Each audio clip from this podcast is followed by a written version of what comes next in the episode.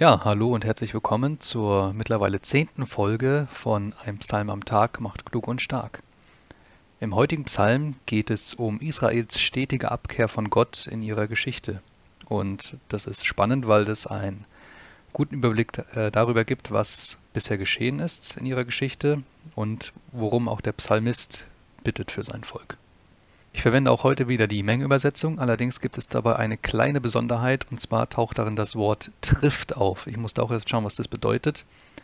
Und zwar kommt es, leitet sich das von dem Wort treiben ab. Zum Beispiel gibt es den Viehtrift. Das ist ein Weg zwischen Stall und Weide, der ähm, immer dann benutzt wurde, wenn es um einen konkreten Anlass ging. In dem Fall eben, wenn die Kühe auf die Weide getrieben wurden. Also immer wenn von Trift die Rede ist, dann ist das ein ähm, Weg mit einem besonderen Nutzen, mit einer besonderen Nutzung.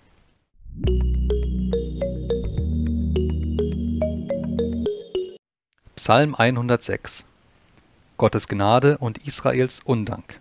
Halleluja! Danket dem Herrn, denn er ist gütig, ja ewiglich währt seine Gnade. Wer kann des Herrn Großtaten gebührend preisen und kundtun all seinen Ruhm? Wohl denen, die am Recht festhalten, und dem, der Gerechtigkeit übt zu jeder Zeit. Gedenke meiner, o Herr, nach der Huld zu deinem Volk. Suche mich heim mit deiner Hilfe, dass ich schau meine Lust am Glück deiner Auserwählten. Mich erfreue der Freude deines Volkes, mich glücklich preise ob deines Erbteils. Wir haben gesündigt gleich unseren Vätern. Wir haben gefehlt und gottlos gehandelt. Unsere Väter in Ägypten achteten nicht auf deine Wunder gedachten nicht der Fülle deiner Gnadenerweise, waren widerspenstig wider den Höchsten schon am Schilfmeer. Doch er half ihnen um seines Namens willen, um seine Heldenkraft zu erweisen.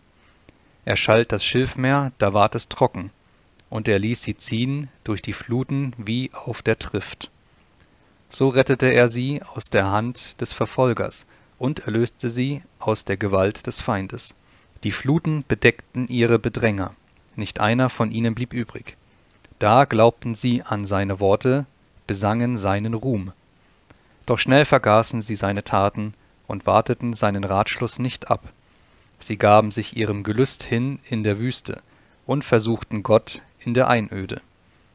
Da gewährte er ihnen ihr Begehren, sandte aber die Seuche gegen ihr Leben. Dann wurden sie eifersüchtig auf Mose im Lager, auf Aaron, den Heiligen Gottes.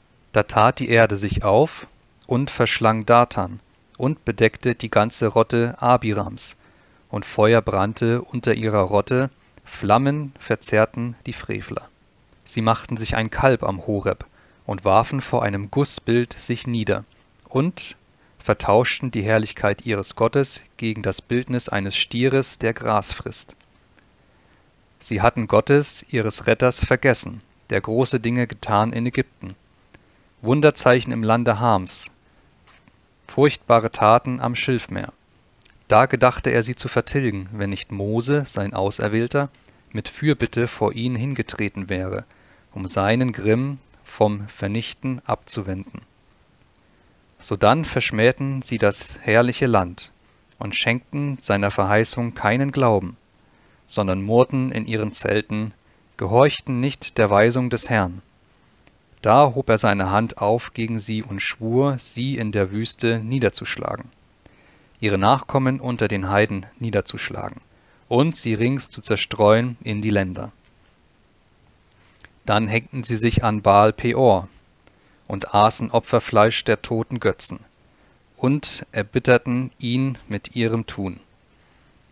Als nun ein Sterben unter ihnen ausbrach, trat Pinehas auf und legte sich ins Mittel da wurde dem Sterben Einhalt getan. Das wurde ihm zugerechnet als Verdienst von Geschlecht zu Geschlecht in Ewigkeit. Dann erregten sie Gottes Zorn am Haderwasser, und Mose erging es übel um ihretwillen. Denn weil sie dem Geiste Gottes widerstrebten, hatte er unbedacht mit seinen Lippen geredet. Sie vertilgten auch die Völker nicht, wie der Herr es ihnen geboten, sondern traten mit den Heiden in Verkehr und gewöhnten sich an deren Tun und dienten ihren Götzen, die wurden ihnen zum Fallstrick. Ja, sie opferten ihre Söhne und ihre Töchter den bösen Geistern und vergossen unschuldig Blut.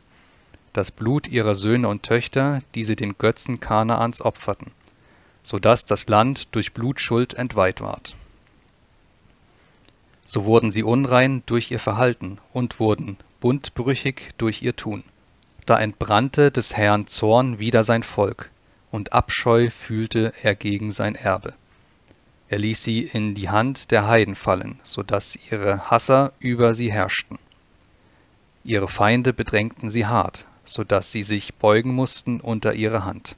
Oftmals zwar befreite er sie, doch sie blieben widerspenstig in ihrem Sinn und sanken immer tiefer durch ihre Schuld. Er aber nahm ihrer Drangsal sich an, so oft er ihr Wehgeschrei vernahm.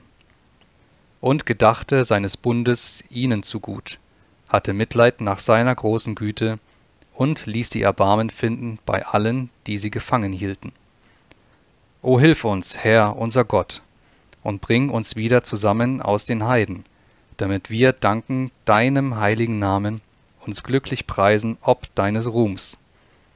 Gepriesen sei der Herr, der Gott Israels, von Ewigkeit zu Ewigkeit. Und alles Volk sage Amen. Halleluja. Ja, im Laufe der Serie werden wir immer wieder solche Psalmen hören, in denen sich der Psalmist daran erinnert, was in der Geschichte Israels alles passiert ist. Und das ist auch wichtig, denn sie zeigt auf, dass Gott ein barmherziger Gott ist und dass seine Treue trotz all ihrer Verfehlungen nach wie vor gilt. Und Gott möchte den Kontakt nicht zu ihnen verlieren, auch wenn sie sich immer wieder von ihm absagen. Und das ist auch für uns ein leuchtendes Beispiel, immer wieder den Kontakt zu Gott zu suchen, immer wieder das Gespräch zu suchen. Und darum möchte ich dich heute bitten, dass du mal deinen Lieblingsbibelvers nimmst und damit mit Gott wieder ins Gespräch kommst. Wow, jetzt haben wir schon zehn Folgen und zehn Psalmen gehabt und mittlerweile sind es 29 Abonnenten. Es wird mal Zeit, dafür Dank zu sagen. Also an dieser Stelle herzlichen Dank euch allen. Und wenn dir die Reihe gefällt, dann lass doch ein Abo da und ja, teil das einfach. Schick es jemandem, von dem du denkst, dass es ihm gefallen könnte. Und als kleinen Anreiz werde ich bei 50 Abonnenten eine Sondersendung, eine Sonderfolge veröffentlichen, in der es um ein kleines altes Heft geht, das früher verschickt wurde. Wenn dir die Serie bisher nicht gefallen hat, dann lass mir auch ein Abo da und vor allem einen Vorschlag, wie es besser werden könnte. Denn das Abo brauchst du, um zu sehen, ob es auch wirklich besser wird. In der kommenden Folge erfährst du, was zu tun ist, damit es nie an Wein und Oliven mangelt. Bis dahin, mach's gut. Wir sehen uns. Ciao.